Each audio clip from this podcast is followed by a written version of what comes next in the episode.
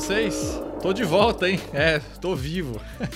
Bom, aqui é o Barata, da edição 61 do Flatout Podcast. A gente tava discutindo agora há pouco exatamente falando, olha, o que, que tem o número 61 em 1961, o que, que aconteceu? Que geração de carro tem o número 61? Difícil, né? É. Eu lembrei do Remy 6.1, é, que tipo uma porrada né, de, de modelos SRT8 da Chrysler, né, configuração de 425 cavalos, tipo Challenger, Charger, 300C, Magnum, Grand Cherokee. Enfim, isso é o que veio aí na minha cabeça. Vocês lembraram de alguma coisa aí, Mal, Léo? Eu lembrei, eu lembrei do que o 1961 foi quando foi lançado o Jaguar E-Type, né? Olha só. E 61 marca. também foi o ano que aconteceram é, duas coisas na Fórmula 1 pela primeira vez. Foi quando o Phil Hill foi campeão, primeiro americano a vencer a Fórmula 1, título da Fórmula 1. Aquele, e aquela Ferrari Shark Nose. Né? Isso. Uhum. E, foi o, a, e foi quando o primeiro carro de Fórmula 1 com tração integral correu, que foi o Ferguson P99, o motor Climax. Ele isso aí, né, cara? Quantos Fórmula 1 de tração integral existiram na história? Isso dá uma matéria, hein, cara? Acho que pode ser uma matéria interessante. A maioria foi feito pela Ferguson Fórmula. É. A maioria deles. Olha, legal. Tá um boi. Já nasceu uma pauta aqui da, dessa primeira aqui. É, bom, uh, a gente ia começar o desafio. Vamos começar com o desafio do Ronco, né, Léo? Vamos mandar bala aí no, Vamos lá. no desafio. Depois a gente fala do Uno. Tá. É um, um... É uma dica para acertar de verdade dessa vez. Não vai ser dica. De, ó, notem, uma dica de verdade dessa aqu vez. aquela de sempre. É sério. Vamos ver se vai de péssima para menos ruim. É, esse ronco. ó, esse ronco. Ele é de um carro que usa o motor de uma outra marca que não é a dele, mas não é um swap, é um motor original. E ele nunca usou outro motor, ele sempre usou o motor dessa outra marca. Entendeu? Como é que é? Como é que é? Ó, não entendi nada, cara. É um, ca é, um, é, é um carro. O carro é de uma marca, beleza? Ah. E ele usa o motor de uma outra marca. Só ah. que esse motor de outra marca não é um swap. E nem é uma versão. Ele, só, ele sempre usou esse motor de outra marca. Ah, tá bom. Entendeu? Uhum. Acho que vai Como ficar... as Lotus, por exemplo, que sempre tiveram motores de outra marca. Isso, mas não é um Lotus. Tá vendo? Já ajudei vocês aí, pessoal. Já ajudou. Tá ah, fácil. Já eliminei a Lotus. A, a, a, segunda dica que vem no final, todo mundo vai acertar, eu tenho certeza.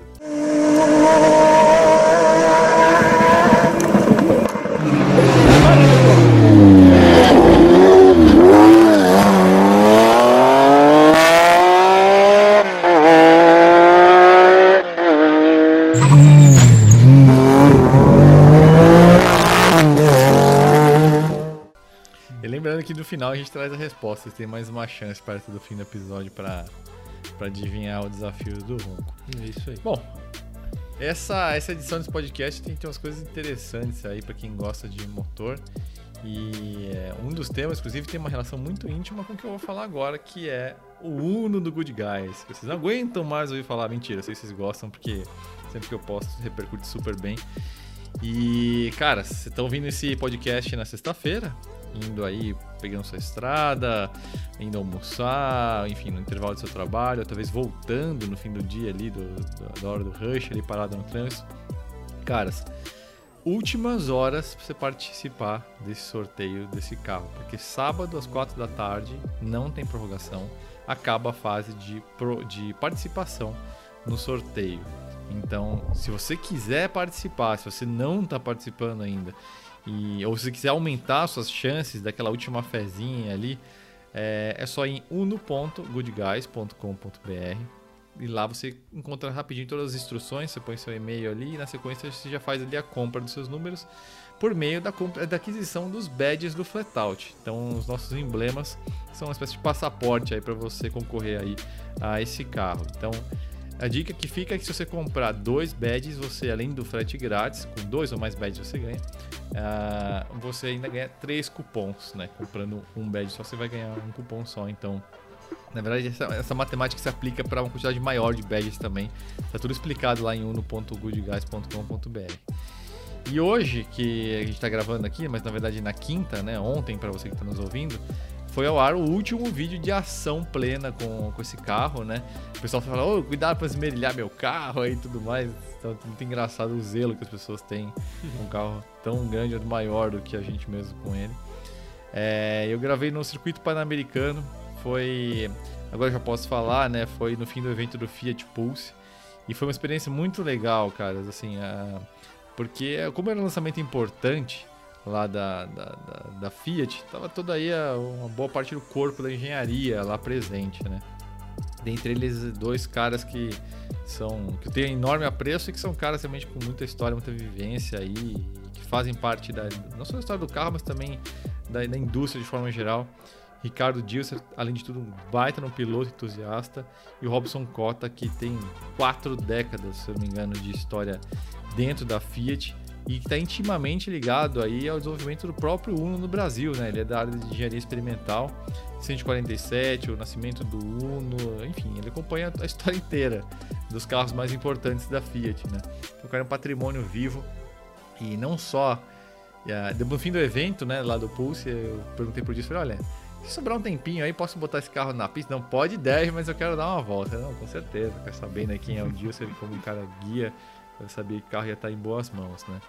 E aí eu peguei o carro lá do fundo e, e cheguei ali na frente dos, dos boxes ali, né? Enfim, né? na área ali técnica onde estava todo mundo e os carros. Cheguei ali com a marcha lenta, já tocando o acelerador. E o fim do evento parou, assim, foi uma coisa incrível, assim. Todo mundo era Fiat debruçou em cima do carro, abriu o capô, foi uma coisa espetacular. E apenas só que eu não consegui filmar e registrar esse momento, porque o celular estava dentro da mochila que já estava ali no canto, porque a gente já ia pra pista, né, com o carro, então não estava levando nada. Mas foi muito especial, foi muito legal. E o Robson, ele deu uma acelerada com o carro, e ali perto, ali em volta, no entorno da pista, né, e o Dilser, de fato, foi lá para o circuito pan-americano e deu uma volta espetacular com o carro. E ele ficou assim, basbacado. No meu Instagram pessoal eu publiquei ali a, um pequeno vídeo que eu fiz ali com o celular, depois eu acabei pegando, né? E foi muito legal. Foi realmente emocionado, eletrizado. E aí foi, foi o carimbo de qualidade que eu acho que faltava uh, pra gente ter certeza que realmente o, o projeto ficou absurdo, assim. Então, caras desse gabarito se derreteram em elogios ao, ao carro e, e, foi muito legal. E, e esse, eh, esse, enfim, nesse dia, na sequência dessa volta do dia, será eu fiquei ali com 10 minutos ali, peguei ali o carro e dei uma voltinha só, literalmente uma volta. E pus a GoPro ali no, no boné para dar um campo de vista ali de primeira pessoa. Uma volta assim meio light, assim, saída de curva forte, mas entrada bem light, assim, respeitando realmente o limite do carro. Mas o carro se comportou sólido como uma rocha, realmente. O Sevel já é muito robusto e um projeto desse nível, com esses componentes que a gente utilizou, com um cara como o Fernando Fury da Racer executando, Delilo no mapa, não tinha como dar errado, realmente. O carro é ele tá redondo com, com uma bola, assim, o carro é espetacular, assim, sem, não esquenta, não faz nada diferente, muito bom. E o ronco simplesmente incrível, assim, hipnótico, cara. Assim, a captação de tudo que a gente fez, a gente fez da melhor maneira possível. O Pedro Espina tá fazendo um belo trabalho aí com a gente. É, não faz justiça, porque o ronco, você dando ali dentro, tem uma dimensão e uma massa sonora que a captação do microfone não consegue reproduzir. Então é incrível. As ITBs ficam voltadas para trás nesse carro. E a, aquela caixa que o Uno tem dentro do cofre do motor acaba virando uma caixa de reverberação ali. Aquela caixa, que não sei se fica o sistema de ventilação ali, alguma coisa ali que fica bem na frente do motor. E na parede corta-fogo acaba virando uma, uma caixa de ressonância. Então o ronco é absurdo. Vocês andaram, vocês sabem bem, né? Aliás. É, não, é, não, é, só, não é só o, o, o, barulho, né? O carro todo. É, é muito difícil de só no vídeo entender o que que é, né? Ficou um negócio bem, bem louco mesmo, esse cara. Ele tem uma intensidade que é difícil de botar em palavras, assim, é. Porque, ah, é lógico, pô, de nossa experiência aí, é, seja como jornalista ou como entusiasta, a gente até já andou em carros mais rápidos, é evidente que a gente já andou não é isso. A forma como esse carro entrega essa experiência, a gente fala que ele assusta qualquer um, cara. Porque o carro tá com uma desenvoltura e uma elasticidade esse motor. E o ronco cresce de um jeito. E é, é uma coisa assim que te deixa embasbacado. Mas passada essa primeira impressão que se dá aquela assustadinha, é só risada, é só gargalhada. é por amor o negócio. É muito legal. E é, é, até postei no meu Instagram, pessoal, um vídeo que eu editei, pus a música do Initial D, porque é bem isso. O ronco é muito parecido com o do i86 lá do, do Takumi Fujiwara. E os dois são bem underdog, né? Essa coisa do carro subestimado, né? E acho que essa foi a coisa mais feliz aí desse projeto que a gente fez no, no Good Guys, que é esse carro aí que o povo aí trata como meme, ah, escada, escada, escada no rabo, não sei o que, não aguento mais essa piada. E é, a gente realmente mostrou que o carro tem um, um lado brilhante, fenomenal, que, que merece muito respeito. Acho que essa é a parte mais, mais legal do projeto, né? Trazer luz para um carro que, que muita gente só achava um carro engraçado. E agora começaram a levar o carro a sério, né? Uhum. E... É um carro que é, eu, eu, só no final do dia que a gente andou aí, só no finalzinho eu comecei a, a, a entender ele, andar melhor com ele, sabe?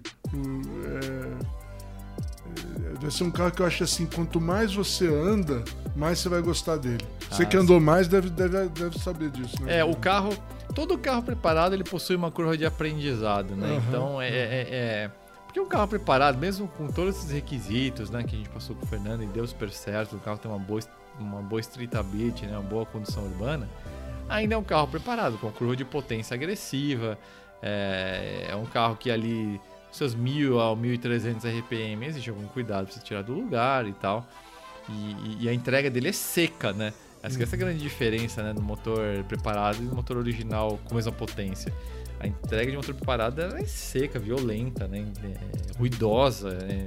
Então é, é, e tudo isso, tudo isso consome um pouco da sua energia, do seu foco mental ali. Então não é um carro que você sai dirigindo como um carro original, né?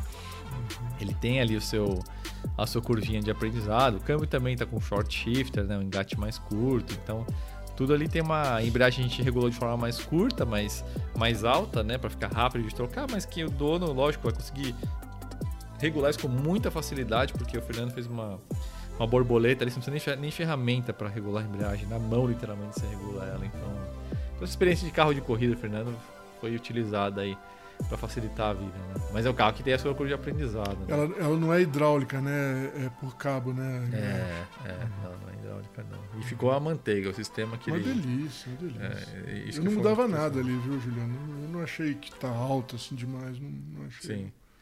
Não, é, não está facinho. Ali é só girar ali uma, uma, uma, uma rosquinha Uma brabuleta. Tá, é, que, que, que tá pronto aí o carro, né? E, é, e Léo, o que, que você achou aí, cara? Dá uma contribuição aí. Quem assistiu o vídeo já sabe a opinião de vocês, mas só pra quem tá ouvindo o podcast e não viu o vídeo de repente. Eu tinha cochilado aqui com a piada do, do da escada. é... Não.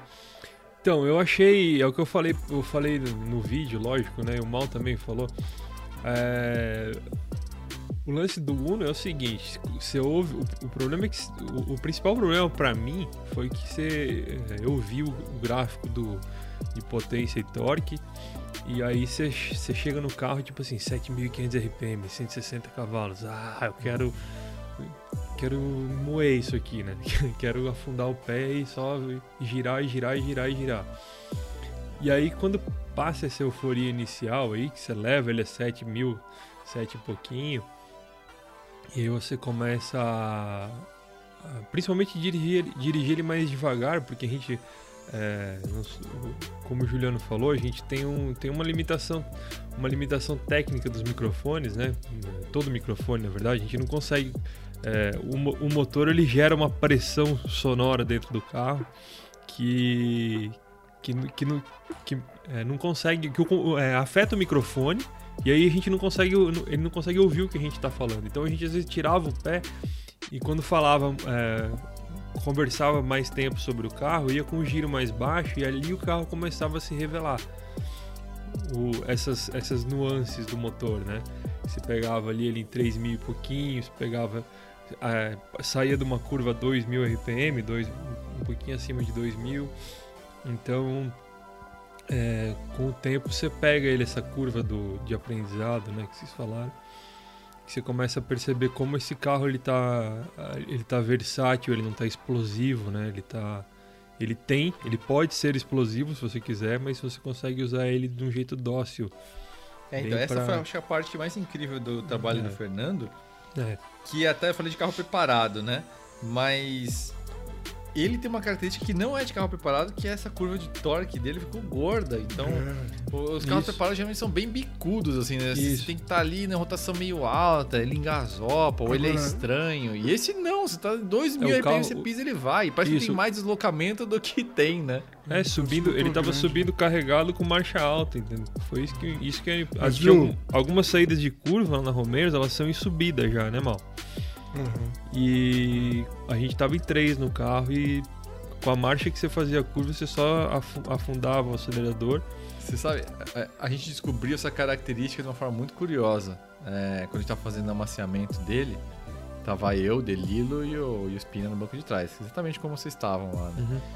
E só que a gente tinha umas limitações, né? Amacia- Amaciando o motor. Você não pode dar muita carga, né? Então, basicamente você tem que pegar muito leve em TPS, né? A posição do, do acelerador, abertura de borboleta mínima, né? E aí, o Delilo pediu assim: olha, vai só na casquinha. Aí tava 5% de TPS. Aí eu tirava o pé. Eu falei, cara, você tem que manter. Eu falei, cara, não consigo, mano. O carro tá ganhando muita velocidade, tava na marginal. Assim, é só na casquinha, quarta marcha, o carro crescendo, cara. E, e, e- e aí a gente já tava 100, 100 e poucos por hora. Falei, cara, não posso manter, cara. Chegou todo mundo aqui na frente, tem radar. Então o carro, e assim, você saía da casquinha a 2.500 RPM, o carro ia ganhando velocidade, cara. E Velocidade, parece motor grande. ali que a gente viu, falou, cara, a hora que a gente puder acelerar esse carro, eu não sei o que vai acontecer, porque é muito torque já em baixa, né? E aí fica Agora, gostoso de andar de boa. Agora viu, Juliano? É, tem um negócio que não apareceu no vídeo lá, porque aconteceu depois. Quando você tava. Pareceu que você tava falando, você tava contando a história no vídeo lá.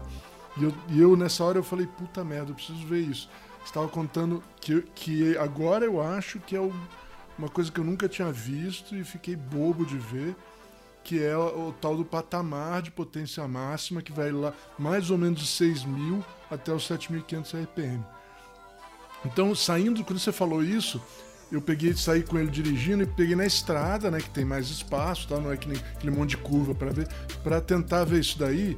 E quando eu fiz isso, você vai esticando a marcha até 7500, troca ela, ele cai a 6, ainda no patamar de potência máxima e continua acelerando, é, um negócio que eu nunca tinha experimentado. Nunca tinha experimentado. Ele não tem aquela caída de aquela troca de marcha, daquela caída de potência, você tem que subir de novo para chegar no pico. Não, como é um patamar, você tá lá 7500, troca para de baixo, ele continua puxando igual, Ele continua empurrando, é. igual com a mesma força. Parece que não, que- parece CVT, que não, não teve queda de potência, sabe? Não teve que- é um negócio que aquilo eu achei impressionante. Todo É, carro é ali- impressionante. Ali eu acho Mas que foi o aquilo grande, é o mais o, impressionante. O grande legado do projeto do Fernando, no sentido de, pra você chegar nesse nível de, de trabalho de cabeçote, pra você ter um target, conseguir isso e saber que você vai fazer isso, Com escalonamento de marcha junto, né? É, Pra, pra, não, pra digo bater assim, isso. conseguir fazer isso, desenhar essa, sabendo que vai ter essa entrega de potência, esse platô, Foda. trabalhando no cabeçote, isso é quase bruxaria, né, cara? Então, é- Não é arte, é arte. É, É arte. arte Isso pura. chama arte. É. É arte técnica junto, quando você junta a técnica que, que precisa manual pra- e, e- e de e técnica até de cálculo e de, de, de saber fazer é, da engenharia com esse tipo de, de conhecimento e, e- habilidade manual também que você tem que ter para isso, é arte. mano. Tem, tem nome para isso, é arte. Não é, É, é- transcende a técnica, entendeu? E, bom, aí só pra embrulhar aqui o papo do Uno, pessoal, ah, só lembrando então, você tem aí as últimas horas de hoje, sexta-feira, e até as primeiras horas de sábado aí, quatro da tarde, ah, se encerra aí a fase de participação. Então, se quiser concorrer a esse Uno ou aumentar suas chances, só ir em uno.goodguys.com.br fazer a compra dos seus badges. Se você não conseguiu entender o endereço, só entrar no Instagram, no perfil do Flatout, ou mesmo no perfil pessoal Juliano Barata, arroba Juliano Barata. Tem lá o link na bio, no nosso perfil, de- desse, desse, desse site para você fazer a compra. E aí você, você participa aí. O sorteio efetivamente vai ser no dia 3 de novembro, né? Conforme está no regulamento. Esses 10 dias de intervalo entre 23 de outubro, que é quando acaba a fase de participação, e 3 de novembro, que é a data do sorteio. É por razões de auditoria, temos razões técnicas também, mas o principal é a razão de auditoria do SECAP. Lembrando que esse, essa ação promocional que a gente está fazendo, tudo do jeito certinho, né? Então, autorizado pelo Ministério da Economia, com certificado do SECAP, então, tudo é realmente do jeito certinho para não ter nem margem aí para para tramói. A gente sabe que tem muita coisa envolvida, essas questões de rifas que são legais, tem muita sacanagem acontecendo. E a galera que participa de boa fé acaba indo mais na fé, literalmente, do que tecnicamente contando com a sorte, né? Vai depender totalmente da índole da pessoa que está organizando, né? E, mas vamos passar para as discussões, que até porque tem a primeira tem tudo a ver com o mundo do Uno, que a gente conseguiu uma, uma, uma marca aí, a gente não, vou querer tirar os créditos que realmente trabalhou nesse carro, que foi o Fernando Furi e o, e o Delilo, da, da Stoit, o Delilo Kleber. Mas a gente conseguiu a marca de 160, mais de 160 cavalos, 164 cavalos no motor 1.6, um pouquinho mais de 1.6, na prática está falando de mais de 100 cavalos por litro, que e um motor aspirado por muito tempo na história era coisa de motor de corrida, né? E foi só ali quando chegou o, o, o, o Civic VTI em 80, desculpa, quando chegou o motor B16, né, em 1988, Isso. que a gente teve a massificação, vamos dizer assim, né, da, de, de um motor com mais de 100 cavalos, com, naquele caso exatamente 100 cavalos por litro, né? Depois disso vieram vários, não muitos motores uh, com essa marca incrível. E a gente sabe que os motores aspirados estão em processo de morte, né? O motor a combustão, na verdade, tá, né?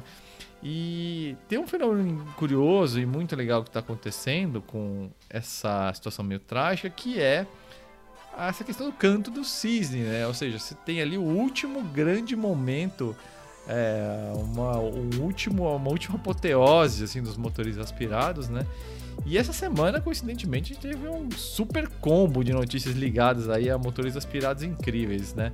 Então, Mal, puxa aí, puxa o trem aí, cara. Vamos entender é. que, do que, que, eu, do que eu tô falando. Se, se você lê a semana, as notícias dessa semana, é, se você fazia muito tempo que não via notícias e vê as notícias da semana, você não acha que vai acabar motor de combustão interna de jeito nenhum, muito menos motor aspirado. Porque essa semana, eu vou, eu vou contar aqui para vocês um resuminho do que aconteceu essa semana. Primeiro, a gente, duas coisas aconteceram referentes ao, ao, ao carro novo do Gordon Murray, né, o T50. Né? É, primeiro, ele soltou um vídeo de uma, da, da mula, né, a mula é, baseada no, no é, é, a, a, mula baseada no. Ei, caramba, agora Como me é faltou o nome do carro. Do Radical. Não, não é Radical, é o, é o Noble. É, Noble, não é Noble verdade, também, é, o... o Radical, é o Noble. me faltou o carro. Bom, enfim, mas a mula dele, é, que chama Jorge, né, que é, é, é, uma continuação das mulas do, do McLaren F1, né, que era Albert Edward, né, ele fez o, o Jorge do mesmo jeito, usando motor só para testar motor e câmbio né, em outro carro, num carro com peso parecido e tal. E a gente ouviu pela primeira vez o barulho do motor, que todo mundo sabe é um V12 feito pela Cosworth de, de 3,9 litros, aspirado, que gira 12.100 RPM. Né? É, realmente um negócio assim absurdo na rua. Né? E a gente ouviu pela primeira vez esse motor e descobriu que ele, obviamente, soa como um Fórmula 1 V12, pô dos anos 70 aí, igualzinho, porque também, né? 12 é, mil RPM num V12 aspirado não podia ser muito diferente, né? É, é um motor que não muito tempo atrás era um motor de corrida no topo dos motores de corrida aí, né? É um absurdo. E logo em seguida é, teve, o, teve o Goodwood Members Meeting, né? Lá em Goodwood. E o, e o Dario Fran, Franchitti, né, que é o piloto de testes da, da, da, do, do, da GMA, né, da Gordon Murray Automotive, é, ele, ele andou com uma, o protótipo XP5, que de novo é uma continuação da numeração de protótipo do, do McLaren F1, dando de novo essa bagagem histórica aí, né, que é uma continuação do, do McLaren F1 que a, que a McLaren não fez, né? McLaren não fez, ela pegou outro caminho e, e o Gordon Murray tá mostrando que tem evolução esse conceito do McLaren F1. Ele andou lá também e ouvimos de novo o barulho do motor lá e ele deu uma volta inteira no circuito de Goodwood, foi sensacional. Tudo bem, mas não foi só isso. Depois teve um teaser, a, a a Chevrolet mostrou mais um teaser que agora nesse mês vai ser lançado oficialmente o C8 Corvette C8 Z06, né? Então ela soltou mais um teaser, que é um filminho, que a gente consegue ouvir de novo o barulho do carro e a gente vê o contagiro chegando num lugar ali que parecia 8.500, ali por ali, que é muito rapidamente, né? 8.500. Mas é, o, o, no tweet lá eles falam que o lançamento será 8, exatamente 8.600 minutos depois desse, desse tweet. Ou seja, o limite de giro desse novo motor da, é, do Corvette Z06 vai ser 8.600 RPM. E aí fica a dúvida, né? Se 8.600 é potência máxima e o giro vai estar uns quase 9.000, ou se vai ser o corte de giro 8.600, né? Parece que é o, é o, limite porque a linha vermelha do contagiro estava bem ali no 8600, né? Ah, ali né, nesse que parecia 8500, 8600 ali, né? Então, é, ele vai girar até 8600 RPM.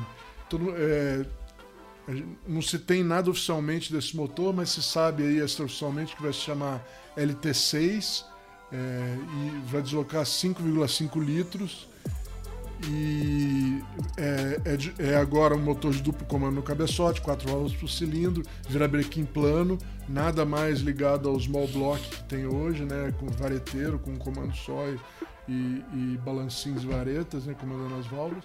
É um motor totalmente moderno de, de, de carro aspirado de, de máxima potência.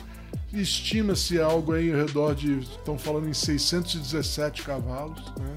nesse, nesse motor, que daria bem mais de 100, 100 é, CV por litro, né? E seria também, se for verdade isso, o V8 aspirado mais potente da história, que ele passa o 458, a Ferrari 458 Speciale, que tinha 597 cavalos. Mas não é só isso. Não foi só isso que aconteceu. Mas tem mais, mas tem espere. Mais. mas espere que tem mais. Ligando agora. É, Teve, eu, teve também é, a primeira, é, as primeiras é, fotos e, e, e, um filminho no YouTube do, do Porsche 708 Cayman GT4 RS rodando no Burgring. Mas nós vamos falar desse carro mais tarde. Mas também é um motor aspirado de alto giro e alta potência é, que está aparecendo aí. Nós vamos falar mais tarde, hoje ainda no podcast desse carro.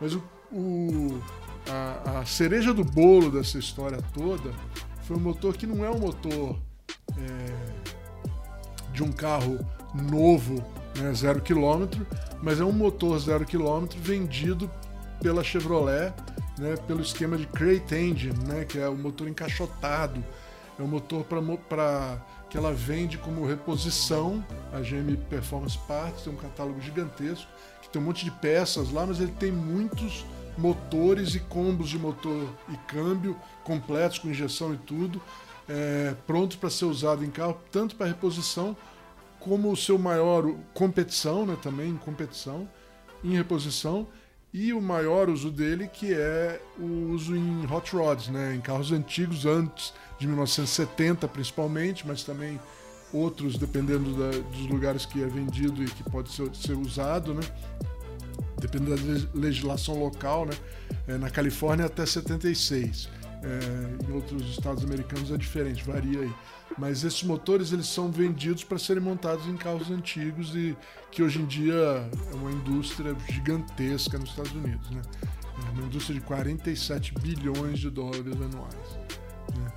E o motor que a Chevrolet lançou novo é um motor é, chama ZZ632/1000 632 é o deslocamento em polegadas cúbicas, 1000 é a potência mais ou menos é, em HP. Né? O motor, na verdade, tem 10.356 centímetros cúbicos, né, que arredonda para 10,4 litros. É, 1014 CV, né, 1004 HP, 1014 CV, a 6.600 RPM, com um limite de giro de 7.000 RPM. Gente, nós estamos falando de motor de 10 litros que gira Girando. 7 mil RPM e tem 100 cavalos por litro praticamente. É isso que impressiona. Não sei o que impressiona mais. Falta a gente tem 1,3 litro por cilindro, ou seja, cada cilindrinho daquele já já já já é quase um motor do Uno. E os caras conseguirem um rendimento, uma potência específica de, de 100 cavalos por litro num motor grande desse, você tem muito mais perdas, né? Então é foram incríveis, né? O negócio. O motor basicamente é um, é, um, é um, Big Block Chevrolet, que é um motor que existe desde 1962, 1962, quer dizer, tem mais de 70 anos o motor aí, quase. E, e, mas ele é a parte de baixo, né, o, o, bloco ainda é baseado nele, né, mas é um bloco de alta, alta performance já é, que vem sendo desenvolvido esse tempo todo, né, um motor super é, é, parrudo, né, e grande, né, gigante. É, e ele, ele, mas o cabeçote nesse motor ele é bem diferente de o cabeçote desse motor Big Block sempre, Big Block sempre foi muito bom, apesar de ser vareteiro também, né? De duas válvulas por cilindro, varetas e, e, e, e, comando no bloco, comando único no bloco. Ele continua comando no, único no bloco, mas o cabeçote é bem diferente. O cabeçote, é, a gente não conhece muitos detalhes ainda dele, mas dá para ver que é baseado no cabeçote, o desenho, não é o mesmo cabeçote, que o motor é muito maior mas é o desenho dele é baseado nos LSX e LS, é, o LSX sendo a versão de corrida do LS, né? É, o Small Block, que até hoje está nos Corvette C8 aí, é, é, a família de Small Block atual é, da Chevrolet, né? É um motor que tem coletor, é, dutos e, e, e câmeras e válvulas absolutamente iguais em cada cilindro, né, que não era normal nesse tipo de motor e são dutos gigantescos, dá para ver pelas fotos do motor que os dutos são gigantescos. É totalmente simétrico, né? E, e com um coletor high riser com quatro borboletas, pare, parece um carburador de quádruplo, mas na verdade é um corpo de borboleta de quatro Venturi e injeção multiponto, né? Injeção eletrônica multiponto, tudo incluso no motor para dar toda essa potência aí. É um negócio realmente absurdo, né? E aí ah, mais, o motor é, é, é, aspirado e funciona em gasolina normal de posto, gasolina comum americana. O cara não precisa nem nada. É, montar no, no, num Impala 68 e sair andando. Essa é a primeira pergunta, aliás, né? Aonde que vocês colocariam esse negócio? Eu coloquei na, no, no, no post que eu fiz desse motor, que vocês podem ver lá no, no Flatout, é, eu coloquei, eu falei, um Impala 68, um carro grande.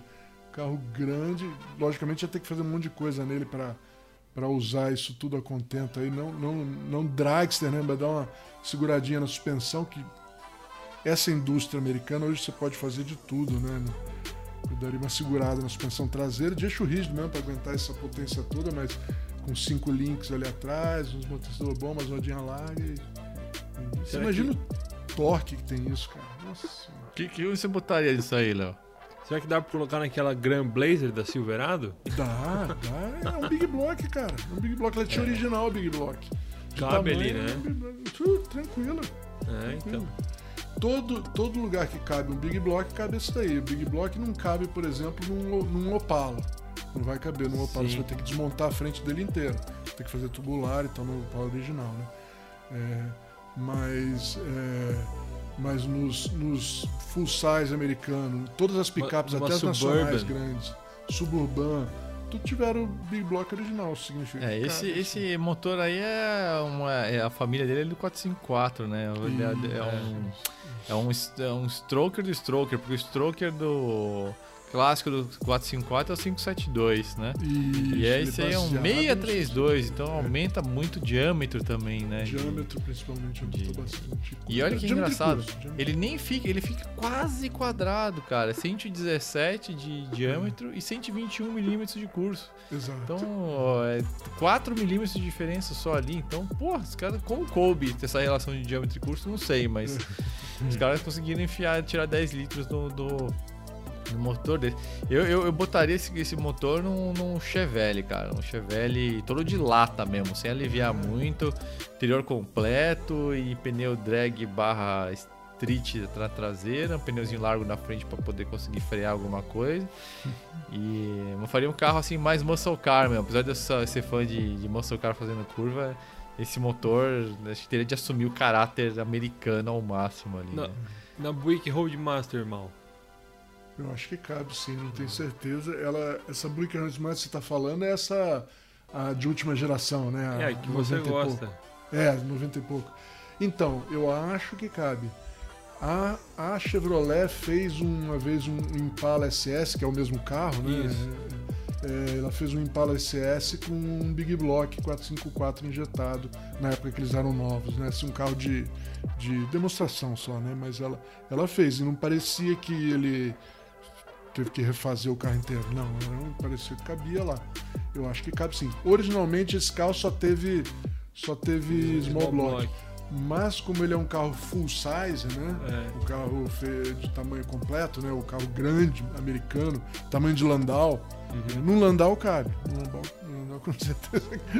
É, no, no- É, vai depender do design da- das torres. né, É, basicamente. é, mas deve caber. né? Ah, Assim, mas, e- mas, ó, mas olha só que semana incrível, né? Porque é. então a gente tem um V8 velha guarda, totalmente velha guarda, bloco de ferro, família 454. A gente Uhum. tem da mesma marca um, um V8 virabrequim de plano simples, mas ainda mas, ah, mas ainda com comando no bloco, né? Ou não? É Não, o comando não, no não. bloco 06, né? Não, não, não, é duplo comando. Ah, é, duplo comando duplo já. comando, flat plane e. Ah, sim, essa versão, é verdade. é. Plano, Ou seja, plano. uma, uma, uma total, vou dizer assim, evolução, mas ainda de uma, de uma marca, da mesma marca. Uhum. E a gente tem essa coisa incrível da Cosworth para esse carro do Gordon Murray. E a gente ainda tem o Boxer de, de, quatro, de, de seis cilindros aí do GT4 RS, que, que eu vou falar aqui na sequência. Uma semana incrível para os motores aspirados, né? Que depois de tantas notícias, semana após semana, de carro elétrico aqui e ali, de SUV novo aqui e ali. Mas os caras combinaram, vamos fazer uma semana para fuder mesmo, fazer um negócio tipo para entusiasta, né? Todo mundo combinou isso, parece. O Spring É, Breaking, certo? E eu, eu acho, eu acho que é, o fato de esse motor, é, esse motor Big Block aí novo, ele é um, é um negócio super interessante, por quê? Porque é um desenvolvimento novo, o cabeçote é totalmente novo. Ele É. gas- gastou-se dinheiro ali, não é, não é porque todos os Big Block eles tinham até agora tinham cabeçotes ligeiramente diferentes do, do original de 62, de 1962, mas era um desenvolvimento, era, eles continuavam fazendo o mesmo motor, né? É, esse é um, é, ele- eles pegaram o Big Block e levaram para o patamar do dos LS, que é um motor moderno, apesar de vareteiro, é um motor moderno, né? É, que se usa até hoje é, em toda a linha da Chevrolet, nas caminhonetes, na Corvette, todo mundo. É, imagina, é um desenvolvimento, é, um- é dinheiro que foi gasto. Isso mostra a força desse mercado de, de reposição que eu tenho para mim, que como nos anos 70 conhece- aconteceu, porque nos anos 70 aconteceu algo parecido que está acontecendo agora, né? Uma, é, essa depressão aí de, de, de- quando entraram as primeiras leis antipoluição e tudo de repente ficou uma merda, né? Tudo É. ficou para metade da potência, não funcionava direito, era tudo umas merda, recirculador de escapamento, bomba de ar, era umas merda que eles fizeram, porque não se sabia como fazer, né? Carro menos poluente e tal. E aí com o tempo foram melhorando de novo e hoje a gente tem esses carros desse tipo, como o Corvette Z06, muito menos poluentes que aquelas merdas de 1970, mas, mas que muito mais potente. Mas enfim, é, teve a depressão. E nessa época que a indústria é, do, de, de- do hot rod, de, de refazer carro antigo, né, deu uma explosão nos Estados Unidos, né? Porque os as pessoas primeiro continuaram com os carros dela antigos que eram melhor que os novos e continuaram melhorando ele com a ajuda da, da indústria que continuava desenvolvendo eles. Que é o que está acontecendo aí, né? O cara tá com um motor de 70 anos atrás, porque esse motor ele nasceu 396, né, que era 6,5 litros, e está agora com 10,4 litros e com cabeçote de corrida aí, né? Então, é, eles continuaram desenvolvendo o, ne- o negócio antigo lá para ficar cada vez melhor.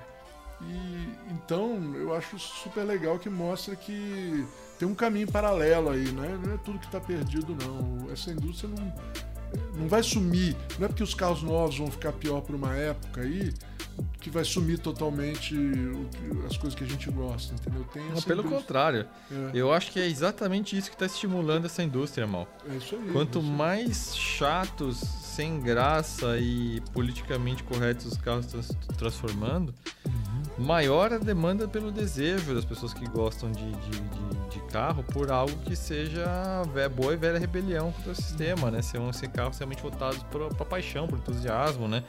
Se os carros normais oferecessem esse tipo de energia, talvez a gente não sentisse essa necessidade de, ter, de buscar isso, né?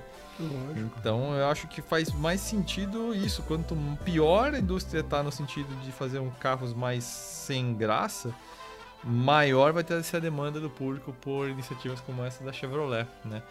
E então eu acho que no fim é bom, né? É bom para todo mundo, né? Porque fica nós aqui no nosso, a gente no nosso nicho sendo bem atendidos, né? Por, por uma demanda crescente.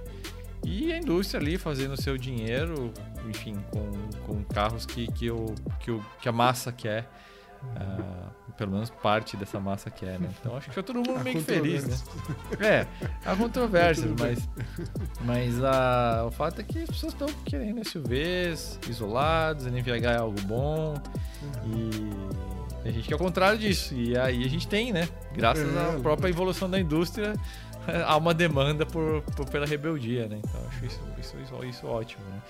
E, e falando em rebeldia, vou puxar aqui já o próximo assunto, que é uma coisa que eu acho que tem a ver com esse pano de fundo de fim de festa, que é pela primeira vez na história a gente está vendo um Cayman GT4 RS surgindo aí, né? Então a Porsche preparou o pacote inteiro, já meio que soltou já a tralha toda de uma vez. Geralmente você pede descobre esse carro num teaser aqui ou ali, ou, e aí fazem todo aquele charminho, meio que de uma vez só. Já veio foto oficial, já veio tempo de volta, já veio um board em Nürburgring e um tempo absurdo de 7 minutos, eh, 4 segundos e meio, se a gente considerar o sistema antigo de, de aferição, que não contava um pedacinho da reta ali antes da curva número 1, que agora é a curva Sabine Schmitz, ou 7,9,3, considerando essa nova metodologia de aferição. O fato é que a gente está de um tempo 23, quase 24 segundos mais rápido do que o GT4 normal. E algumas coisas me chamaram a atenção nisso tudo, né? Uma rápida. Não temos especificações do carro ainda, existem dúvidas importantes em relação a isso. Mas sendo RS, a gente já sabe algumas coisas, né?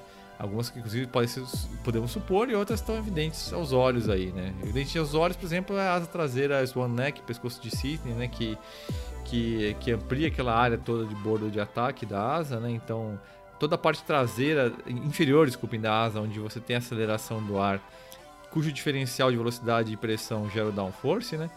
Ela fica toda livre, porque a asa fica pendurada por cima, né? Não por aquele, aquele aparato bem no meio dela, né? E essa solução que a gente viu no GT3 992 e que eles incorporaram aí no GT4 RS. A gente vê um splitter dianteiro bem maior, a gente vê saídas de ar ali na caixa de roda, como o GT3 RS. Dá pra ver pela cor da pista de freio que é um sistema de carbono cerâmica. É, seguramente tem mais relieve de peso aí é, envolvido nesse carro, sendo um RS, né? Então, certamente vidros mais finos, talvez materiais nobres no teto, enfim, talvez porta, alguma coisa mais leve, enfim. E, é, e aí, as, quais são as dúvidas importantes, né?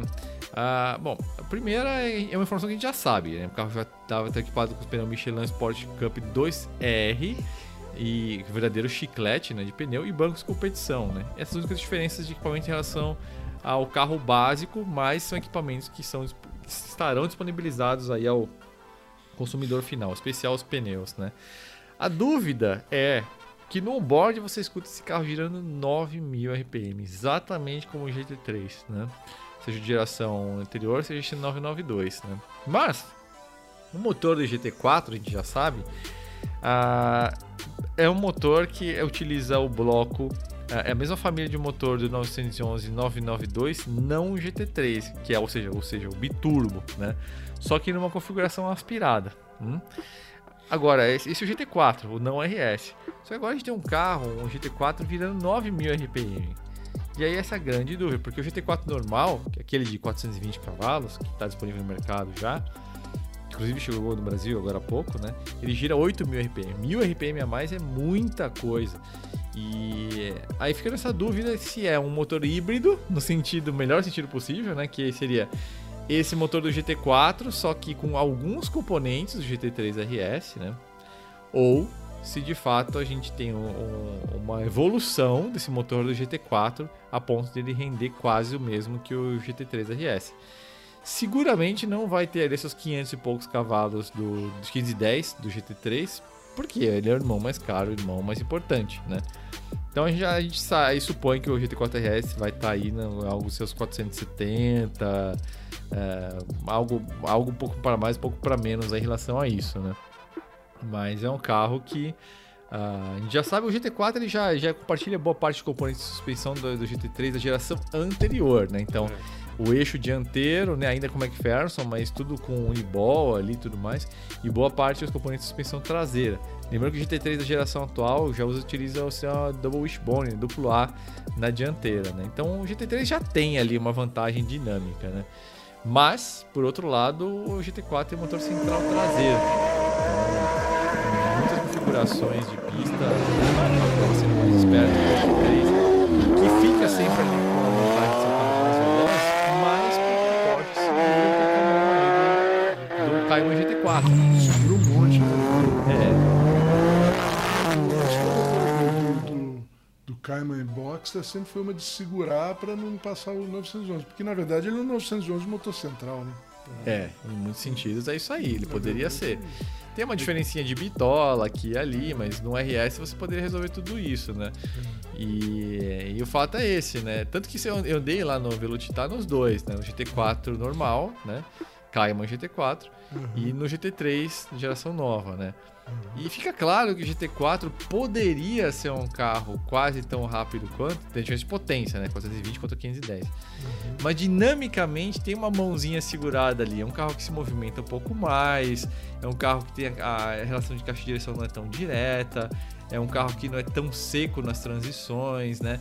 Ah, o GT3 e RS, o 911, ele já tem um setup mais voltado para realmente velocidade, pista, né? Então é um carro já com reações muito mais cortantes que o GT4, que poderia ter essas reações, né? Então é um carro que literalmente tem um pouco censurado aí, né?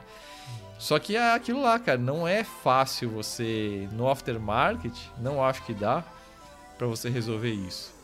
Porque a Porsche tem o domínio do jogo ali, né? Então não é algo como, ah não, vou deixar a suspensão mais firme, botar uns uniballs aqui e ali e vou ter um carro tão bom quanto o GT3. Não vai. É um desenvolvimento bem complexo. Então a Porsche sabe os segredinhos, tem ali na mão o controle pleno, porque quando a gente fala que o GT4 não é tão rápido quanto o GT3, parece que o GT4 é ruim, né? Uhum. E é uma coisa incrível o carro, na verdade, né? Isso que é fogo da Porsche. E, e o. Cara, é, outra coisa só pra quem não sabe ficar sabendo já. O, o, o, o Cayman não é menor que o. Assim, em termos de. Eles fizeram um carro menor, mas exatamente a frente é a mesma, né? A frente dos carros é a mesma o que eles fazem é, é como o Juliano falou, diminui bitola, é, motor menor, papapi, papapá, mas o, o, normalmente a grande sacada do, do Boxer desde o começo foi fazer um, um, carro baseado no 911 que pode ser mais barato, né? Conseguiram fazer o carro mais barato, mas compartilhando quase tudo com, o 911. Né? O Boxster é um castrate, né? Do, do 911. É, é um castrate, é. E com o motor central, né? Que eles botaram o motor central, ele tem potencial para ser melhor. Na verdade, é verdade, é potencial. Se soltasse as bruxas que eles soltaram no, no, nos GT3 num, num, Cayman, ele vai andar mais que o. Que o, que o, que o é, tanto que a Porsche, né? a Porsche usa central no RSR, né? É, pois é. Pois Exatamente. Pois é. Exatamente. Mas assim, ele é realmente um carro é, dois passos para trás, o que é uma coisa boa, na verdade, né? Porque já temos já, o GT3 RS precisa de um carro, né, um pouquinho diferente, né? um pouquinho menos é, extremo, mas ainda, né, extremo pra caramba, né? Então... É, acho que de tudo isso aí, a coisa que me impressiona é, é como a Porsche consegue fazer mamuscas tão diferentes com a mesma cara. Ah. Porque, assim, você pegar a cara de todo mundo, tem 500 versões de 911, 300 versões de Cayman. Uhum. E cada um deles realmente tem uma proposta diferente quando você dirige. Isso é que é o mais incrível. Mais louco. É muito carro, cara, mas são muitas nuances reais, né? Não é aquela coisa marqueteira, só visual. Não, são experiências. Você pega o 911 Turbo, e um, e um GT3, que são dois carros que produzem tempo de volta similar, a forma como eles produzem esses tempos de volta é absurdamente diferente. Eles, são dois carros completamente diferentes, né? O Turbo sendo aquele carro autobanner. De luxo, né? De, de luxo, luxo uhum. com pegada de autobahn, mas ao mesmo tempo extremamente capaz no autódromo. E o que vai pegar para ele ali é uma questão de massa, né? E, e, e, e reação à inércia, né? Decorrente da própria massa. E, e, também o arranjo de suspensão, o setup dele ali é mais estradeiro, né? E o GT3 é um carro que você carrega muito mais velocidade para dentro, mas você não tem a saída de curva e o desenvolvimento de reta que o, que o Turbo tem. E, e mesmo a sofisticação a bordo, né? O Turbo é um carro não vou dizer que ele é silencioso, mas ele é um carro sofisticado a bordo, né? O, uhum. o 911 GT3 você se sente numa arma de guerra mesmo, assim. Você escuta o câmbio trabalhando, você escuta os estalos, você escuta muitos barulhos hidráulicos pressurizados é, um ali. Um GT e um carro esporte no mesmo carro, né? É, você se sente muito num carro de corrida que tem uma casquinha de, de tapeçaria ali, né? E, e, são duas experiências muito diferentes. E aí você pega, pô, esse teu 911R, o GTS, o Carreira S, são nuances muito diferentes, assim, é, são, são temperos muito bons. Então, é, a gente fica parecendo um bando de puxa-saco da Porsche, mas é que a gente é muito crítico e quando os caras chegam num ponto de maturidade onde eles estão agora, também é importante a gente reconhecer que os caras são foda. Né? É. E outra coisa, né? Esses carros, é, é, conforme o carro vai ficando mais preciso, né? Mais bem, bem porque são carros que são caros, porque são os componentes são de primeira qualidade, as geometrias são mais bem controladas e tudo. Quando você chega nesse nível aí, é, e a Porsche gasta a maior parte do dinheiro dela nas partes baixas, né, na mecânica mesmo, né, não é em enfeite. Então tem também, lógico, enfeite, o carro é bonito, tem um monte de coisa e tal. Mas assim, ela, ela é uma empresa de técnica, né, de, de, de, de mecânica. Então, qualquer mudança que você faça numa geometria, você faz um comportamento diferente. E ela se aproveita disso. Ela faz o carro de luxo, faz o carro de, carro de corrida, faz o carro, tudo na mesma base, porque é uma base muito precisa. Então ela mudando poucos parâmetros ali no, no motor, aqui, no, no câmbio e tal, papapá, ela consegue dar esses sabores diferentes aí no carro. Você pega, por exemplo, um carro mais comum aí, já ele não tem tanta precisão em todos os seus é, de pneu, motor, câmbio, suspensão, não, não, tem tanta precisão assim, então qualquer mudança pequena você não vai ver diferença, né? Você muda um pouquinho a geometria no, no, no seu golzinho, não vai, não vai dar tanta diferença. Mudou um pouquinho o parâmetro de, de, de, de caster, câmbio, de qualquer coisa num poste desse, você vai perceber, entendeu? Porque o carro é preciso, né? Um carro todo preciso. Né? É incrível é? mesmo. Mas nem tudo é boas notícias, né? E a próxima aqui é uma notícia esquisita, mas que acho que tem uma relação aí, uma correlação pelo menos aí com, com o último podcast, né? Qual que é a nova aí, Léo? O Honda Civic vai deixar de ser brasileiro. Bom, não está confirmado ainda, né? O pessoal do, do Alto Segredos, o colega, nosso camarada Marlos Ney Vidal, apurou com os fornecedores do, da Honda que a marca já comunicou que não vai fazer o Civic no Brasil, mas a partir de novembro, já mês que vem. Foi um negócio meio. É, me pegou de surpresa, na verdade. Eu achava que ia demorar um pouquinho mais, mas é, lembrando que o, o, o, o, novo City já estava previsto aí para começo do ano que vem e tal, faz sentido, né? E é o fim de uma, de uma era, né? O Civic foi. Ele chegou ali no finalzinho dos anos 90, nacionalizado, né? No finalzinho dos anos 90. Ele chegou em 92, 93. É, 93. Fez um, um bom sucesso na época, foi nacionalizado e explodiu, roubou a cena do, que antes era do, do Vectra, né? O Vectra que foi o grande sedã brasileiro do, dos anos 90, comecinho dos anos 2000. E ele e o Toyota Corolla roubaram a cena, dominaram e agora esse tempo acabou. E tem várias, várias razões, né, para o Civic não ter, é, não ter continuidade no Brasil como carro nacional. É, mas a gente vai discutir isso depois, né? Lógico. E mas existe uma chance do Civic vir é, importado dos Estados Unidos.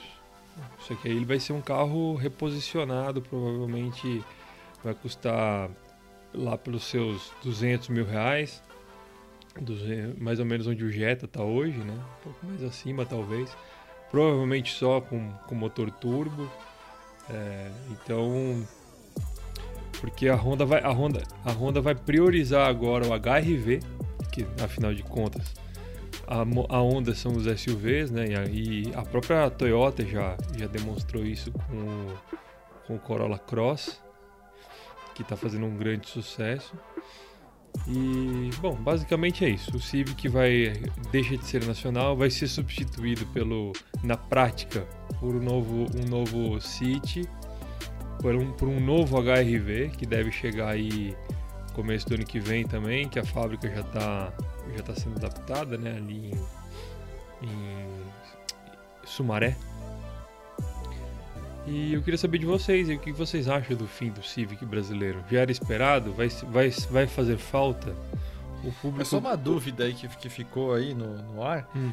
É... Mas você acredita que ele vai, o City substitui o Civic por quê? Porque são duas categorias diferentes, né? Porque a gente ainda tem o espaço. Eh, ele vai ser o substituto de fato, né? Não o substituto de. É, o sucessor legítimo. Porque o, o, os, os sedãs estão morrendo, né? Os sedãs médios. Já deu muita. Que era o que eu estava comentando. as pessoas não querem mais sedãs, eles querem um Corolla, pelo que, pelo que tá claro no, nos números de mercado, né? Então a Honda vai trazer uma geração nova do City que vai ser um que vai ter um, um inédito hatch, né? Um hatch mais convencional que o Fit, porque é, muita gente chama o Fit de monovolume, que é uma definição meio que não significa nada, mas é, então vai ter eles eles vão trazer um, uma família nova do City com hatch, com sedã para brigar com Polo, com, com HB20, com Onix e Onix Plus.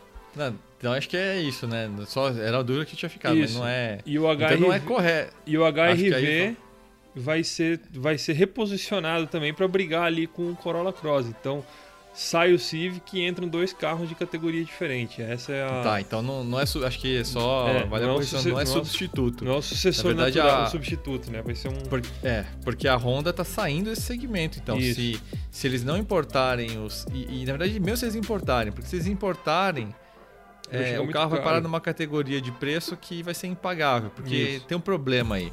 A Honda não tem fábrica no México, não. pelo menos desses modelos que vêm para cá. O que significa automaticamente que esses carros estão em outro regime tributário. O que explica, por exemplo, por que, que o CRV chegou aqui nesse valor tão insanamente alto. Né? Isso. Tira toda a competitividade do, desses carros que a Honda importa, incluindo o Civic SI. Ele nunca conseguiu ter um preço bom nessas últimas gerações porque o carro vem dos Estados Unidos, ou do Canadá, desculpem. E então significa que o Civic vai parar onde, né? Porque o Civic só tem motor 1.5, se eu não me engano, né? Não tem um, uma, uma, uma configuração mais premium, vamos dizer assim, com um motor maior, que eles poderiam talvez fazer ali um forçar, vai, um reposicionamento de categoria. Então, se ele vier importado, ele vai chegar com basicamente o mesmo carro, tecnicamente, em termos de categoria, mas num valor muito maior. Então, eu não sei se ao fazer isso, ao importar o Civic, eles meio que vão acabar deixando o carro ali para morrer, né? Vai, ser, vai ter uma irrelevância no mercado a ponto de talvez não descontinuar, né? E o City ele entra num outro, numa outra faixa de, de uma outra faixa de valor, né?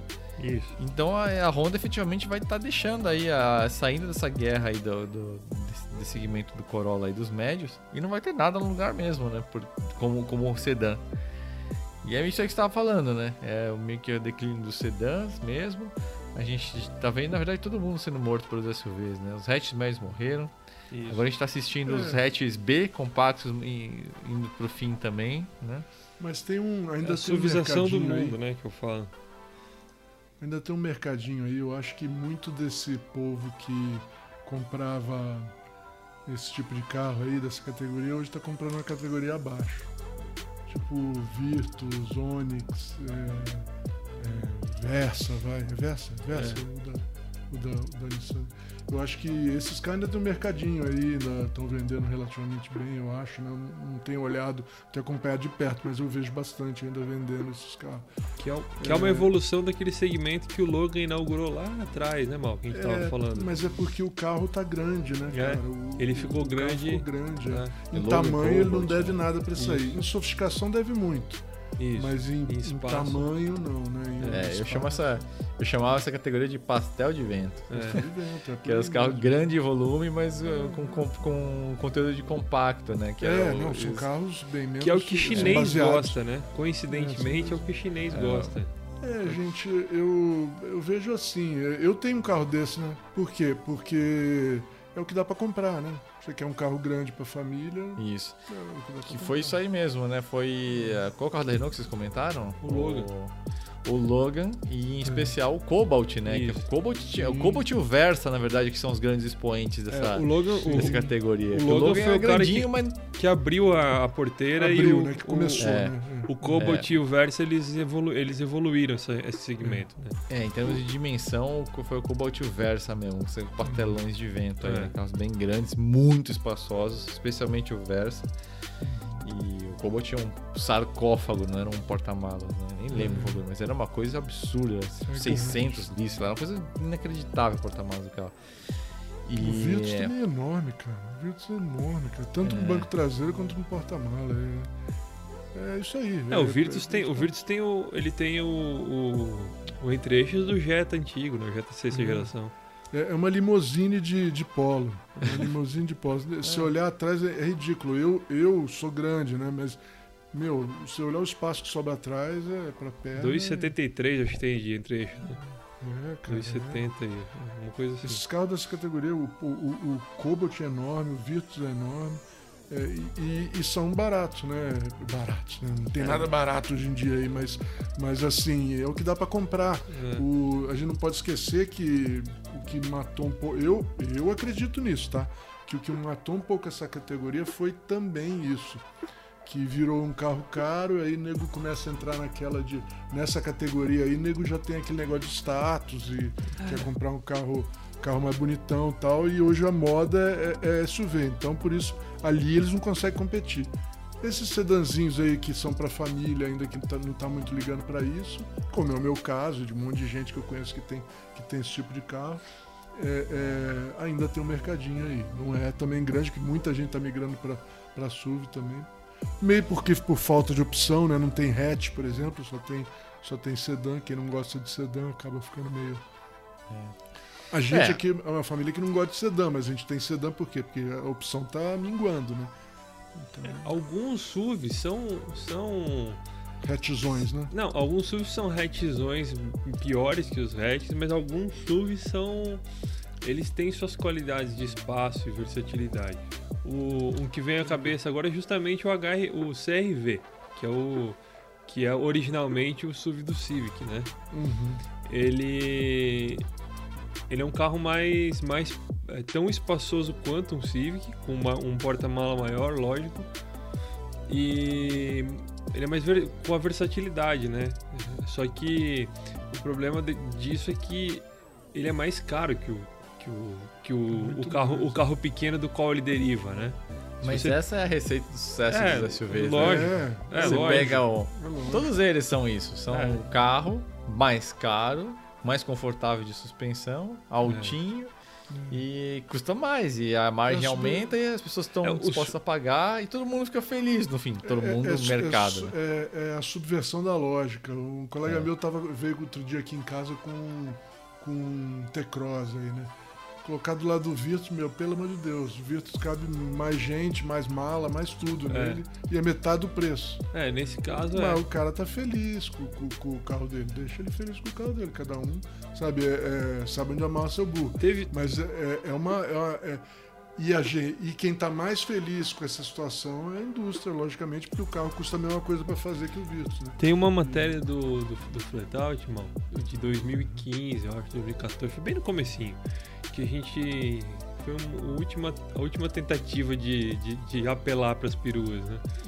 De Que- impedir que- esse é, estado de Que eu coisa. peguei, eu peguei assim, eu, eu peguei é, o, o Mercedes Classe E Touring e o Mercedes, é, na época acho que ainda era ML.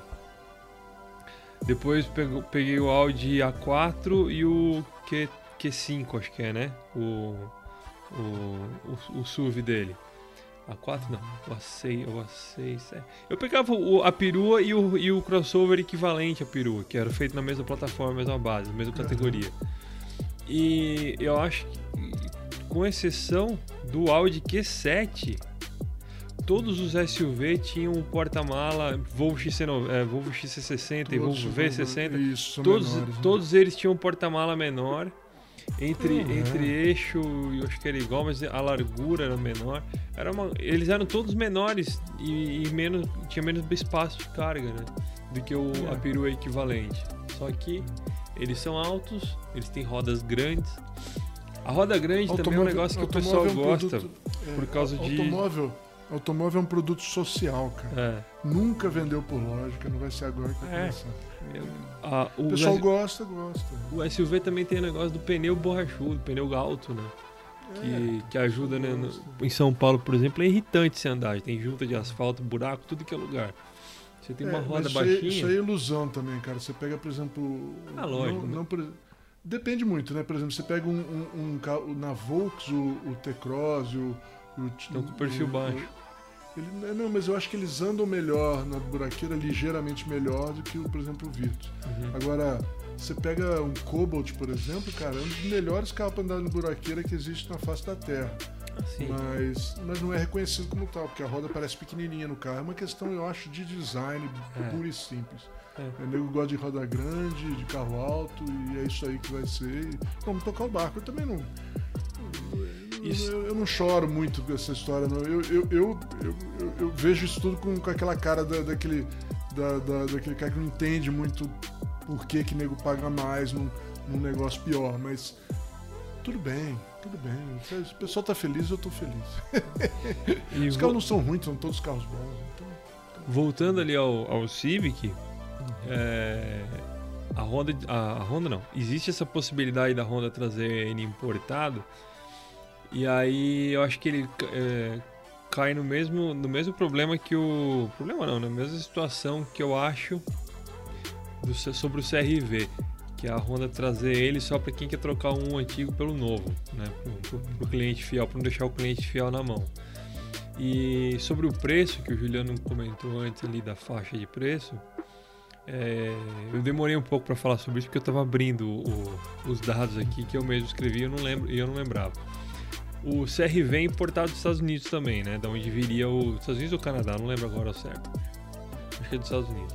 E que ele é importado de lá e ele custa 274.700 hoje. E o Civic ele é mais ou menos 20% mais barato que o CRV, dependendo da versão, configuração, né?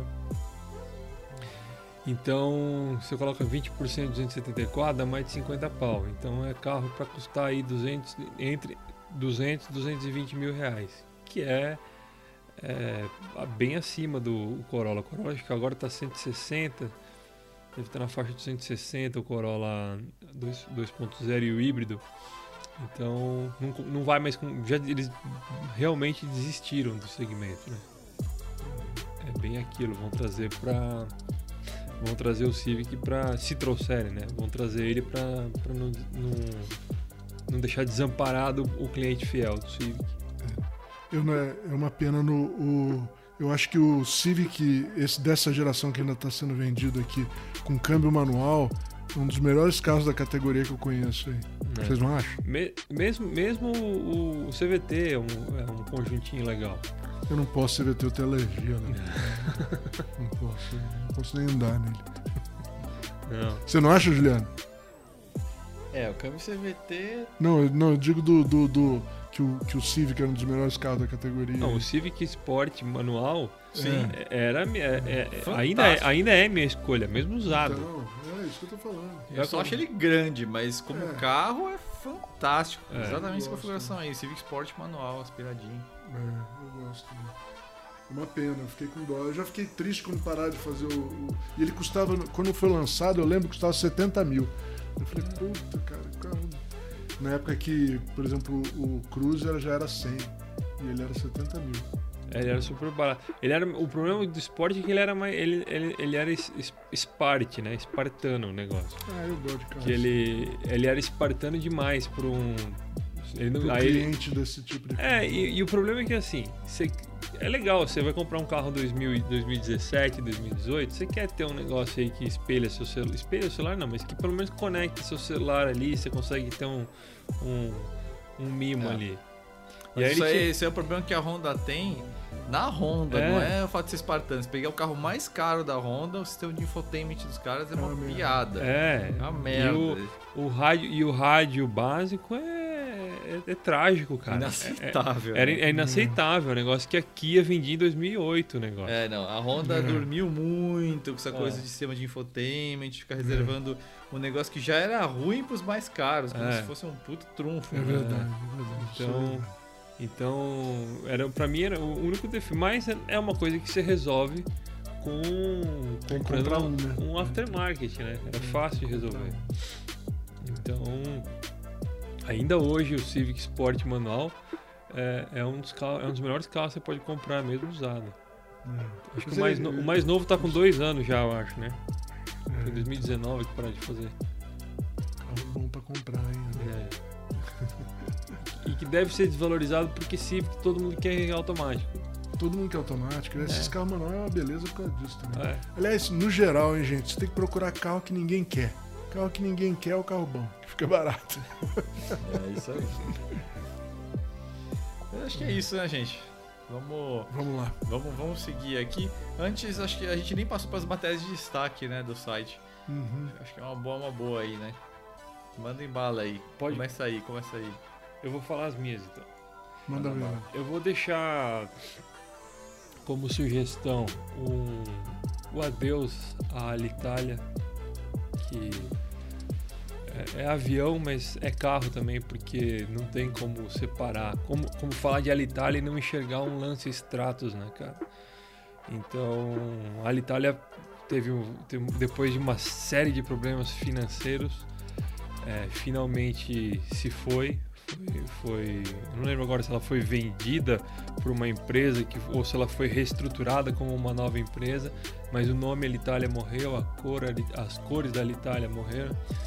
É, esse nome Alitalia, né, que é Asas Itália, é, não existe mais. E então eu conto essa história do de como que surgiu essa identidade visual que ficou tão marcante nos Lancia e nos Fiat de Rally.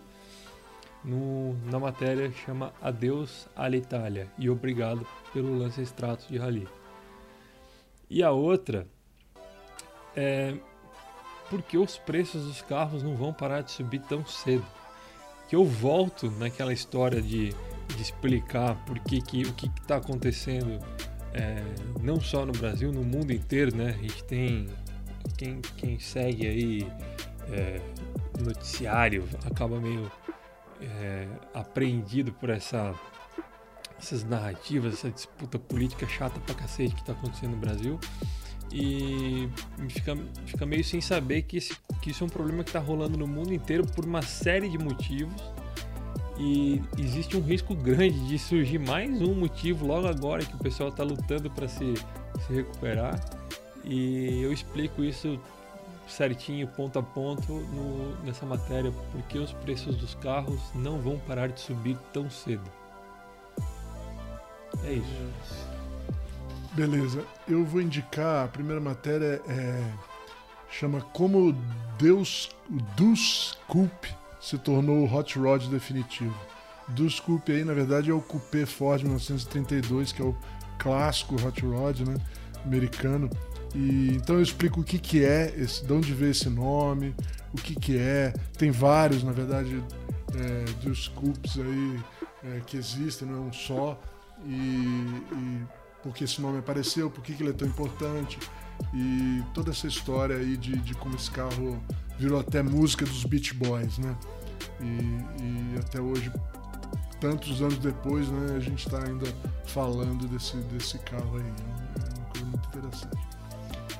É, e o outro é ícones dos anos, mais uma dos ícones dos anos 90, o Fiat Coupé. É uma historinha bem legal que, que também é a história do Chris Bangle, que ficou famoso na BMW, mas esse é o carro aí que, que principal da carreira dele, todo mundo diz, né? Então eu conto essa história também, além da história do carro. Duas historinhas bem legais essa semana. Boa. Vamos agora para Rádio Flatout. Sugestões nossas toda semana aqui, né? Vocês já estão cansados de saber. A gente alimenta essa playlist tanto no Spotify quanto no Deezer. E essa semana eu vou trazer uma música bem conhecida, vai, bem mainstream aí. Né? A gente pega umas músicas meio desconhecidas, mas hoje eu vou. Uma música muito boa para se dirigir aí. Billy Idol Rebel Yell, de 83, álbum com o mesmo nome. Músicas que fazem crescer um mullet instantâneo. É, composição dele do Steve Stevens, que aliás é um baita no guitarrista, que tem alguns álbuns solos aí muito, muito bom. E a introdução dessa, dessa música é um bem curioso, né? parece um teclado e uma guitarra, mas são duas guitarras. E, e outra curiosidade aí em relação a como surgiu essa música do jeito mais uh, ingênuo possível. O Billy Idol topou com Rolling Stones no evento tomando um bourbon que tinha, que tinha essa marca, esse nome, Rebel Yell. Ele gostou dessa expressão e aí escreveu uma letra em cima disso e o arranjo Steve Stevens em cima dessa criação do, do Billy Idol. Então, minha sugestão da semana é essa daí, Rebel Yell, muito bom para acelerar.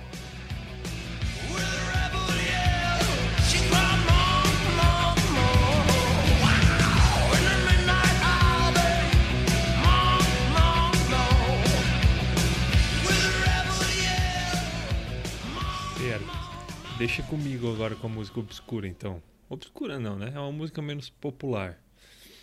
É, a minha sugestão dessa semana é Sir Duke, do Stevie Wonder. Porque eu ouvi ela a semana inteira para aprender a tocar ela. E porque eu gosto de ouvir isso no carro quando eu tô parado no trânsito. Tem uma cara de, de hora do rush essa música para mim. E o Steve Wonder é um. É até é, é estranho, né? É, pro brasileiro, ele, eu acho ele muito parecido com, com o Elton John, não porque eles usam óculos e tocam piano, né? Mas é porque todo mundo conhece aquela fase mais melosa deles, mais baladinha, né? I just got to say. E principalmente essas rádios metida manjadora de música nunca tocam porcaria nenhuma deles, só tocam essas músicas que são grandes hits. E tanto Elton John quanto Steve Wonder tem uma, uma, uma sequência de discos e músicas muito, muito, muito, muito boas mesmo na década de 70. O Steve Wonder até mais cedo, né? O Steve Wonder começou quando ele era o Little Steve Wonder, criança ainda, nos anos 60. Mas o, o a parte, a pérola mesmo, do, do, as pérolas da carreira dele são os anos 70, que é da onde vem essa música Sir Duke. Eu já coloquei uma do, do Elton John dessa fase na, na, na nossa playlist. E agora eu vou colocar Sir Duke do Stevie Wonder. E é isso.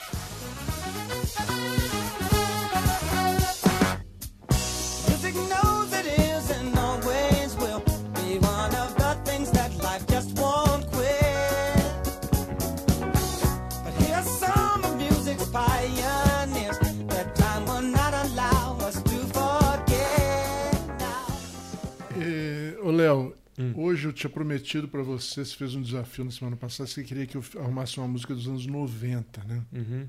Ou mais Pelo nova, né?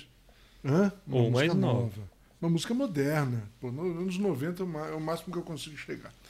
É, aí eu andei pensando, nos anos 90, na verdade, é, eu ouvia direto Guns N' Roses. Ouvia, era o que eu ouvia nos anos 90 mas ficou meio insuportável para mim depois dessa época. Nunca mais ouvi, não, não tô afim não. Então eu tive que dar uma pesquisada. Aí lembrei de uma que eu gostava também.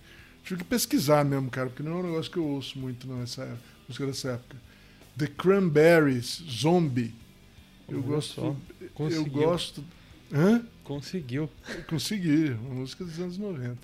É, eu gosto dessa, dessa banda basicamente porque eu gosto da voz dessa, da, da cantora que é uma banda irlandesa, né? A mulher tem um nome, talvez o nome mais irlandês em todos, é Dolores O'Riordan. É. é uma mulher, tem um nome E a música e a, a banda tem uma personalidade bem irlandesa aí, mas eu eu gosto basicamente da voz dela e nessa gosto bastante dessa música aí. Então vamos lá. The Cranberries Zombie. But you see, it's not me, it's not my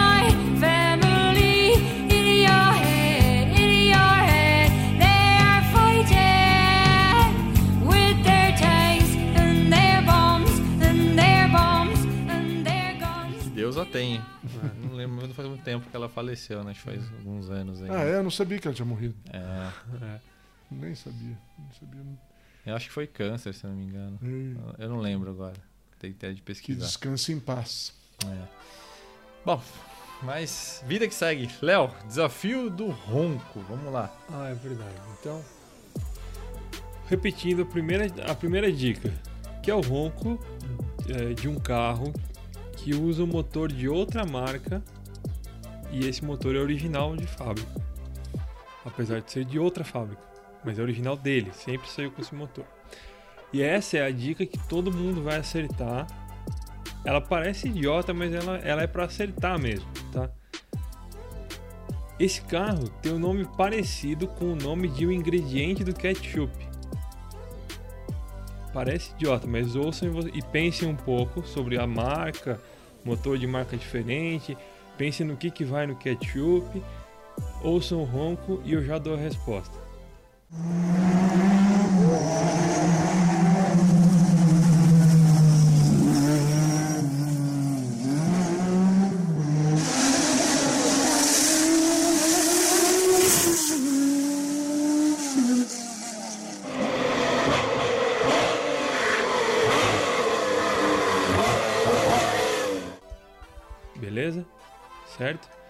Se vocês já leram o rótulo de ketchup, vocês sabem que ele é feito com extratos de tomate, né?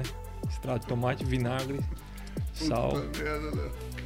É, eu tava pra aqui, tava aqui me convulsionando Forçada, aqui. meu. E, e ele por, e é o lance lanche extratos. Por quê? Porque o lanche, extratos de o lanche, tomate. o Tá lanche bom. extratos de tomate. Extratos. Eu sei que é de estratosféricos, né? Mas é, é porque é pra ficar divertido. E ele tem o, motor de outra marca, que ele usa motor Ferrari, um V6 Ferrari, e ele nunca teve outro motor além do V6 Ferrari. Ele é feito pela Lante. Então é o carro de uma marca que tem motor de outra. E vocês já deveriam ter sacado isso, porque eu falei da, do extrato da Alitalia mais cedo. Então, pô, tava fácil, tava, foi uma, foi uma, uma pegadica, mas é, É, tava essa, essa a lógica dessas dicas do Léo ainda a gente vai en- entender ainda. Em nome da equipe, peço desculpas aí aos nossos ouvintes. Essa do extrato foi, foi. Diz ele que era pra acertar, né? Mas é fácil, ó. Que que- Mas Qual é que, é pra o prin- acertar. qual que é o principal ingrediente do ketchup? Extrato. Diga você aí, cara ouvinte, se o principal, se o principal ingrediente é tomate ou se é assim, extrato. tomate, É que que extrato de chama tomate. Vocês É, exatamente. Todo mundo ficou pensando, de tomate? Será que é de tomaso? De tomate, de tomato Detomate. pantera. Pô, essa, essa é infame, Não, de porque tomato ou pantera. Porque agora o ingrediente é extrato. Então, Pior que, é que Tomato Pantera. é, de tomato. Não, não é. Atenção, que Não, o vocês pior- ouviram agora o o, pior é que Detomato Pantera. O de tomaso ainda tem a porra do motor Ford, então Não, ainda a se minha- encaixa, né? A Você vê minha como- dica, a minha dica pro De Tomaso era, era alguma coisa com a Lady Gaga e a Madonna. Porque eles Não, são, são italianos com coisa americana, né? Você viu, você viu a atrapalhada que você fez o, o, carro de uma marca com seu motor de outra marca. O principal ingrediente. Pô, o de tomato podia funcionar, meu. Motor Ford. Ah, é verdade, né? Ah, mas ninguém deve ter pensado de Tomato Pantera. Ah, claro que não. Diga aí vocês, leitores. É mais fácil extratos de tomate, né? É muito mais fácil. Lança extratos de tomate. Puta Essa foi, essa matou.